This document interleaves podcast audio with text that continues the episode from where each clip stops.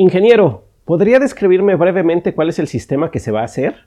Bueno, es un sistema muy complejo que consiste en...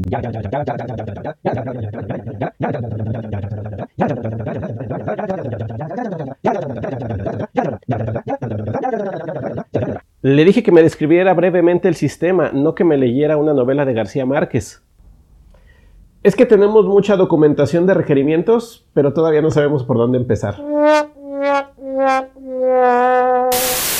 La información que obtienes durante el levantamiento de requerimientos es una cantidad de datos muy grande, que en su estado natural no te es muy útil. Debemos analizarla para entender cuatro cosas respecto a nuestro sistema.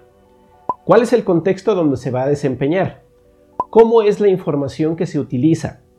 ¿Dónde ocurre el procesamiento de la información? ¿Y cuál es el comportamiento esperado del sistema ante diferentes estímulos? Acompáñame para conocer en qué consiste el análisis de los requerimientos.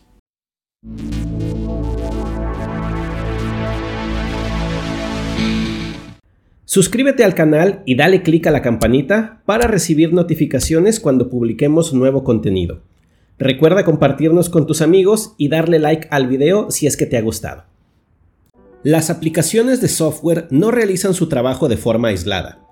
Estos interactúan con diferentes actores que se encuentran dentro de un sistema complejo, tales como otras aplicaciones, hardware y dispositivos, redes y ubicaciones remotas.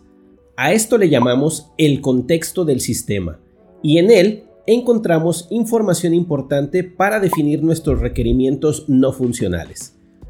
Cosas que debes buscar para definir el contexto. Otras aplicaciones y software que se está usando los usuarios pueden mencionar estos otros programas o descubrirlos en los manuales y documentos que te faciliten. Debes registrar cuántas instancias hay y si se encuentran en varias versiones.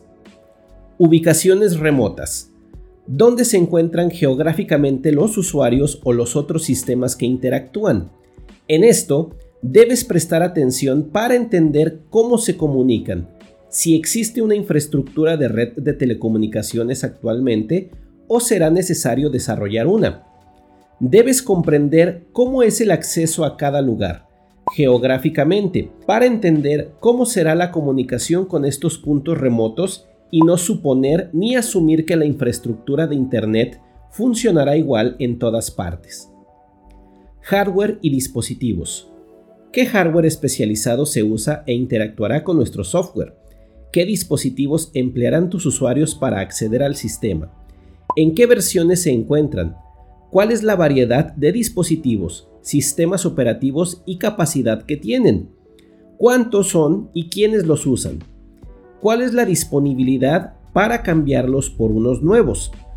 Esta información te permitirá entender más adelante cuáles son las decisiones de tecnología que deberás de tomar. Ten en cuenta que tu sistema deberá ser adecuado para el contexto y no obligar a los usuarios a que se adapten a tu sistema. Entender el contexto es muy importante y no se debe dar por hecho. Dale un tiempo a tus actividades de análisis para definirlo. Dominio de la información. Los conceptos de información son entendidos de diferente forma en los distintos dominios. Piensa por ejemplo en un cliente. En el contexto de los negocios, es alguien que consume productos y servicios, del cual nos interesa conocer su nombre, datos demográficos y otros atributos. Pero en el dominio de la informática, un cliente es un dispositivo o programa que se comunica con un servidor para consultar información o ejecutar funciones de hardware. De este cliente nos interesa conocer su origen, dirección, capacidad, permisos entre otros atributos. Así pues, debemos definir las entidades de información que se usarán en nuestro software y las relaciones entre ellas. Debemos hacer esto de acuerdo al dominio en el que están nuestros usuarios. El análisis del dominio es un diccionario de datos que nos permite entender qué significa cada concepto o sustantivo que se usa en el dominio. No es un diccionario para una base de datos todavía, sino una descripción de alto nivel que nos permite entender qué significa para un usuario un concepto que él utiliza con frecuencia y cómo se relaciona con otros conceptos. Esto te permitirá encontrar los procesos en los que se origina y transforma cada parte de la información. Por ejemplo, piensa nuevamente en el cliente y en una factura. Ambos estarán definidos por un conjunto de datos que les pertenecen y que esperaremos encontrar dentro del software. Ahora, ¿cómo se relacionan ambos conceptos? Una factura es creada cuando un cliente completa una compra, así que encontramos una relación entre ambos y un proceso en el que la información de ambos está involucrada. Repite estos mismos pasos con los diferentes conceptos de información que aparecen en tu dominio. Procesamiento. La información en nuestro software se crea y se transforma a través de varios procesos. En el análisis de los requerimientos, debemos definir claramente cómo y dónde ocurren las actividades de procesamiento de la información. Deberás apoyarte en tu análisis del contexto, pues una entidad de información podría estar en diferentes partes del sistema en diferentes momentos. Por ejemplo, piensa en un concepto como el usuario, cuya información utilizas para autorizar el acceso y conocer los permisos que tiene. Piensa que tu aplicación utiliza otro software para autenticar al usuario, como Facebook Login. Tanto tu aplicación como Facebook tendrán la información del usuario, pero se usará o procesará en actividades diferentes en lugares diferentes. Facebook la usará para indicar si el usuario es válido o no, si existe o no. Y tu aplicación recibirá esa información. Tu aplicación cambiará los permisos del usuario y esa información no se intercambiará con Facebook, entre otras actividades que debes modelar y definir en esta parte de tu análisis. Comportamiento. El comportamiento del sistema en el análisis de requerimientos no hace alusión a algo como la usabilidad o la user experience, sino a la descripción de cómo deberá comportarse el sistema ante ciertos estímulos y en ciertos estados. En este análisis nos interesa definir escenarios generales de funcionamiento correcto, errores y excepciones. Por ejemplo, si la información es completa y el usuario solicita guardarla, el sistema debe transitar a un estado de éxito. Si la información es incompleta ante el mismo estímulo, guardar, el sistema debe permanecer en el mismo estado y no permitir que la información se guarde. También debemos definir cuál debe ser el comportamiento ante eventos como la alta demanda, la alta carga o el ancho de banda limitado. Como otro ejemplo, definir que si el servidor tarda más de 20 segundos en completar una petición, el cliente debe cancelar la transacción e iniciar una nueva. En el análisis de comportamiento, también es importante revisar cómo es que los usuarios interactuarán con tu aplicación.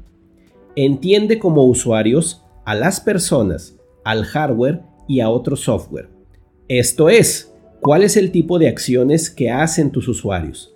Peticiones mediante texto, peticiones mediante una interfaz gráfica, carga de archivos, descarga de archivos, uso de interfaces de hardware y software, procesos automáticos.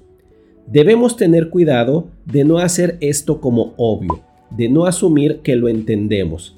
Es muy importante que tengamos claridad en el comportamiento y lo aclaremos siempre con nuestros usuarios. El análisis de los requerimientos te permite entender el sistema en alto nivel. No debe de ser una descripción detallada, sino un modelo de los participantes que se encuentran en nuestro sistema, la información, las actividades y el comportamiento. Hay varias herramientas que te permiten hacer este modelo. Diagramas de flujo, diagramas de actividad de UML, diagramas de secuencia, diagramas de flujos de datos, diagramas de clases, entre otros. Hay que cuidar no sobredocumentar ni hacer algo con demasiado detalle. Mi recomendación, utiliza un diagrama de contexto, utiliza un diagrama de clases para representar la información diagramas de secuencia para el comportamiento y diagramas de actividades UML para mostrar dónde ocurre el procesamiento. Así podrás describir brevemente tu sistema. Se trata de un sistema que interactúa con estos actores, que procesa esta información de esta manera y que se va a comportar de esta forma cuando recibe ciertos estímulos. Verás que no es necesario escribir la novela de García Márquez. En el siguiente video hablaré de la especificación de los requerimientos. Esto establece un entendimiento común de lo que se va a hacer entre el usuario y el equipo de desarrollo. Nos vemos en la siguiente.